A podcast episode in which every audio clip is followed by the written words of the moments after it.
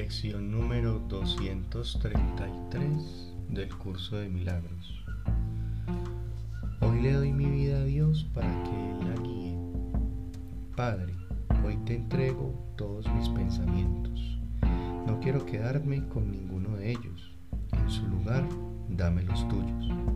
Te entrego a sí mismo todos mis actos de manera que pueda hacer tu voluntad en lugar de ir en pos de metas inalcanzables y perder el tiempo en vanas imaginaciones. Hoy vengo a ti. Me haré a un lado y simplemente te seguiré. Sé tú el guía hoy y yo el seguidor que no duda de la sabiduría de lo infinito, ni del amor cuya ternura no puedo comprender, pero que es sin embargo el perfecto regalo que tú me haces. Hoy nos dirige un solo.